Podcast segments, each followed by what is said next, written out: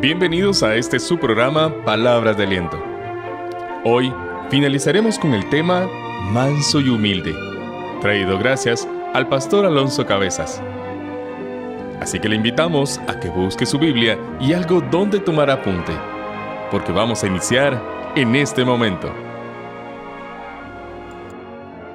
Buen día, continuamos con el tema del aprender, de venir, del descanso, del yugo.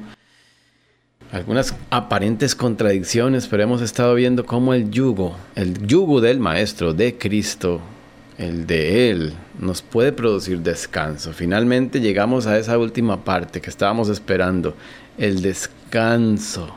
Pero para llegar ahí, tenemos que pasar por las primeras tres instrucciones que están en Mateo 11, 28 al 30.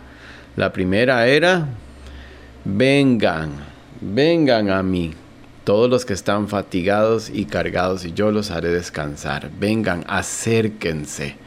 Se siente fatigado y cansado, Jesús le dice, venga, acérquese, no se aleje de mí. Por eso es que se carga y se cansa, porque está haciendo las cosas solo, por su cuenta. Venga, acérquese. Después dice, pónganse mi yugo sobre ustedes. Versículo 29, sométanse. Si usted es un discípulo, ahora se somete. Ahora aprende, imíteme. Jesús le dice, usted me pertenece, ahora déjeme dirigir su vida, deme el control. Ahora las cosas se hacen a mi manera, no a la suya. Eso es el yugo de Cristo. Y Jesús después dice en la segunda parte del versículo 29, aprendan, aprendan de mí que soy manso y humilde de corazón, características que Él modeló en su vida con su ejemplo. Manso y humilde, poder bajo control, no tener un concepto más alto, no querer figurar. Vimos la semana pasada que Jesús vino en su primera venida para hacer la voluntad del Padre, que era morir, también acabar su obra, que era ser discípulos pero Él nos modela el morir. Recuerdan que debajo de un yugo, ¿qué tipo de animal se pone? Un buey, no se pone un toro. El buey está castrado. Para un buey su vida ya terminó. Ahora solo sirven a su amo. Así es en la vida cristiana. Niéguese a sí mismo, tome su cruz. Pablo dijo, ya no vivo yo. Ahora vive Él en mí. Entonces aprendimos la semana pasada cómo morir al yo, cómo aprender a morir. Pero hoy vamos a llegar a la parte del descanso, cómo aprender a vivir, a vivir la verdadera vida, la de Él, la de Cristo en nosotros, cómo experimentar el verdadero descanso para nuestra alma, lo que verdaderamente llena y produce gozo. Y la última instrucción que está en la parte final del versículo 29 y el 30 dice, y hallarán descanso para su alma, porque mi yugo es fácil y ligera mi carga. ¿Cómo describe Jesús su yugo y su carga en el versículo 30? Fácil y ligero. ¿Tiene sentido? ¿Cómo explicar esto? El descanso físico puede ser aliviado con un poco de sueño, durmiendo, pero el descanso para el alma solo Dios puede darlo y ya lo compró él hace dos mil años en una cruz y lo sigue ofreciendo. En Juan 14, 27 Jesús dice, la paz les dejo, mi paz les doy. No como el mundo la da, yo se la doy a ustedes. No se turbe su corazón ni tenga miedo. Él trae una paz diferente a la del mundo. Jesús fue el tratado de paz de Dios en forma de persona hacia una humanidad enemistada con él por el pecado. No puede haber verdadera paz sin Dios, sin el príncipe de paz. Dice el John Ravenhill, mientras el mundo rechace al príncipe de paz, no tendrán paz. Cuando el mundo crea que está en paz y seguridad, en sus términos más bien es cuando vendrá la destrucción. La paz que el mundo ofrece es solo horizontal, es temporal, es falsa. Para el mundo paz es vivir sin conflictos. Filipenses 4:7. Aquí Pablo habla sobre la paz de Dios. Dice que la paz de Dios que sobrepasa todo entendimiento guardará sus corazones y sus mentes en Cristo Jesús. La palabra clave para hoy, para poder entender el verdadero significado del descanso para el alma, es paz. En hebreo se dice shalom, que significa la paz sea contigo. Es un saludo, muy común históricamente entre los judíos, anticipando lo que el Mesías un día traería. Y ya lo trajo. Una paz más allá de nuestro entendimiento, una paz más allá de la de este mundo. Es una paz que va fuera de este mundo, de hecho. Inicia en dirección vertical, de arriba a abajo, y que luego se traduce en una paz horizontal, así como es la figura de la cruz, un palo vertical, la paz con Dios, y una línea horizontal con los humanos, entre el hombre, entre el mundo. Jesús vino a hacer la paz con su muerte. Él vino a traernos la shalom de Dios, la paz, la relación con Dios. Ese es el verdadero descanso para el alma, la paz para el alma. ¿Qué significa realmente esta palabra shalom? En el diccionario en hebreo tiene un montón de sinónimos o significados. Se habla de paz, prosperidad, o sea, un estado intacto de circunstancias favorables. También significa lo completo, un estado de totalidad, algo que no le falta nada. Seguridad, salvación, o sea, un estado de ser liberado de un peligro.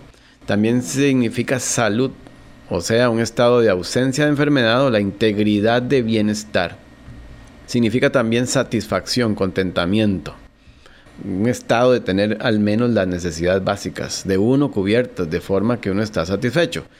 También significa amigo, compañero, o sea, uno que tiene una asociación con otro con afecto, con consideración.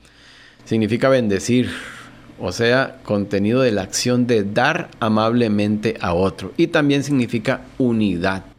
¿Notaron la riqueza del significado de shalom? Esa es la paz que Dios produce. En Romanos 5, 1 al 2 leemos, justificados pues por la fe, tenemos paz para con Dios por medio de nuestro Señor Jesucristo, por medio de quien también hemos obtenido acceso por la fe a esta gracia en la cual estamos firmes y nos gloriamos en la esperanza de la gloria de Dios.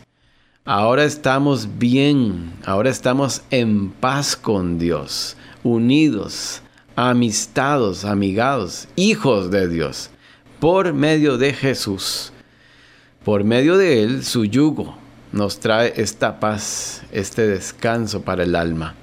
Este no es un descanso de no hacer nada, sino la tranquilidad y la paz de estar bien con Dios, como dice un clásico himno, estoy bien con mi Dios, estar cercanos a Él. Es el alivio de la culpa al recibir la justicia de Cristo la justificación. Ya no culpables, ahora justos, absueltos. Esto sí es verdadero descanso para el alma, que solo el que realmente conoce el alma puede darnos. Lo único que sosiega al alma atribulada, cargada y fatigada, solo se encuentra bajo el yugo de Cristo. Lamentablemente el pueblo de Israel hasta hoy como nación ha rechazado el yugo de Dios, estar con Él, en paz con Él, se distanciaron. ¿Y nosotros? ¿Qué estamos esperando? ¿No debería ser un motivo de regocijo cuánto nos da Dios? ¿Cuánto nos ha bendecido? ¿Cuál debería ser nuestra reacción ante esa oferta de la shalom, la paz de Dios? Esa shalom, esa paz nos, nos debería producir el halel, otra palabra en hebreo de donde viene aleluya, el regocijo en él. ¿No le emociona? Segunda Corintios 5, 13 al 15. Vea cómo le emocionó a Pablo esto. Entender esta verdad, cuánto había recibido de Dios. Al recibir el shalom, él experimentó el halel. Al recibir la paz, experimentó el regocijo. Dice Pablo en 2 Corintios 5, 13 al 15. Porque si estamos fuera de nosotros, o sea, si estamos locos, es para Dios. O si estamos en nuestro juicio, es para ustedes. Porque el amor de Cristo nos impulsa considerando esto, que uno murió por todos, por consiguiente todos murieron, y Él murió por todos para que los que viven ya no viven más para sí, sino para aquel que murió y resucitó por ellos. Ya no vivimos para nosotros. Esto explica por qué el yugo de Cristo es fácil y ligero, porque Él tomó todo el peso de la justicia de Dios, la ira de Dios, el martillo del juez, y me lo cambió por su justicia, sus ropas limpias, sus ropas reales, su identidad en mí. Eso es lo que significa ponerse su yugo. Pero esto no solo debe emocionarme, también debería transformarme. Tener el yugo de Cristo implica morir al yo y que Él viva en mí. Y cada día yo me vaya pareciendo menos a mí y más a Él. Eso es lo que se llama santificación. En 1 Tesalonicenses 5:23 escribe Pablo, y el mismo Dios de paz los santifique por completo, que todo su ser, tanto espíritu, alma y cuerpo, sean guardados sin mancha en la venida de nuestro Señor Jesucristo. Entender esto debe producir un cambio diario en mi vida, en cómo me conduzco cada día. Y esto también debe ser un gran motivo de esperanza. Con su resurrección, Jesucristo garantizó quién era. No solo era 100% humano, también era 100% Dios. Y así selló esa paz. Porque un simple humano no podía pagar el precio de esa paz con un Dios infinito y santo.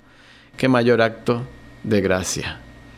Esto no solo nos emociona y nos transforma, sino que nos da una esperanza que nos sostiene nos recuerda que la muerte ya ha sido vencida, nos recuerda que el que ríe de último ríe mejor, la muerte se ríe de nosotros todos los días, pero un día nosotros nos reiremos de la muerte, porque aquí no se termina la historia para el creyente. Esto también nos consuela y fortalece cuando vienen estas situaciones difíciles de la muerte aquí. Esto nos recuerda que nuestra película tiene garantizado un final feliz, por más oscuro que sea ese capítulo en el que se encuentre usted en este momento. En Romanos 8:11 dice, y si el espíritu de aquel que resucitó a Jesús de entre los muertos mora en ustedes, el que resucitó a Cristo de entre los muertos también les dará vida a sus cuerpos mortales mediante su espíritu que mora en ustedes. En Semana Santa generalmente ponen películas que tienen que ver con la vida de Cristo y la pasión de Cristo. Pero en esta película, que aunque tiene una parte muy horrible que a mí nunca me gustaba cuando yo era niño y yo no entendía, pero ¿por qué lo matan? ¿Por qué se deja? Pero siempre terminará bien. Y así termina nuestra película de nuestra vida. Pero en la película de Cristo, si el héroe no hubiera muerto, todos estaríamos perdidos. Yo no sabía cuando yo era niño lo que estaba diciendo. ¿Por qué se deja morir? ¿Por qué deja que lo matan? Si él no hubiera muerto, no hubiera habido esperanza para nosotros. Pero si no hubiera resucitado, también estaríamos perdidos y estaríamos además engañados. 1 Corintios 15, 20 al 22. Leemos, pero ahora Cristo sí ha resucitado entre los muertos, como primicias de los que durmieron, puesto que la muerte entró por medio de un hombre, también por medio de un hombre ha venido la resurrección de los muertos. Porque así como en Adán todos mueren, así también en Cristo todos serán vivificados. ¿Qué ha hecho con esta gran oferta de Jesús que hemos estado estudiando en estas semanas? ¿No cree que vale la pena acercarnos, someternos a su yugo, aprender de su mansedumbre y humildad y así poder experimentar el verdadero descanso para el alma? ¿Se siente cansado, fatigado, cargado? El Señor le llama a venir, a ponerse su yugo, morir a su ego, vivir la vida de Él, su vida, y no la propia, la suya. Aprender de Él, a ser mansos y humildes y a disfrutar del descanso. Él, Jesucristo, ya logró la paz, la shalom de Dios, la verdadera paz, la que inicia con Dios. Esa es la verdadera paz. Ese es el verdadero descanso para el alma atribulada, fatigada de culpa y sin esperanza. Aprendamos a morir al yo cada día y entonces a vivir para Él. Vivamos como resucitados, no como zombies. ¿Cómo está su relación con Dios? Está bien con Dios, como dice el himno, estoy bien con mi Dios, está en paz con Dios. Venga, acérquese, póngase el yugo de Cristo, aprenda de Él y disfrute de ese descanso, vale la pena. Si no hay mismo en su privacidad, órele a Dios, pídale perdón por querer vivir como un toro indomable, por vivir rechazando su paz, el plan de paz en forma de persona que fue Cristo. Y pídale perdón, que se arrepiente de su pecado, de su rebeldía y pídale que le salve, que entre en su vida y empezará a experimentar el verdadero descanso, la paz para el alma que el mundo no entiende. agradecemos al pastor Alonso por habernos traído esta grandiosa enseñanza.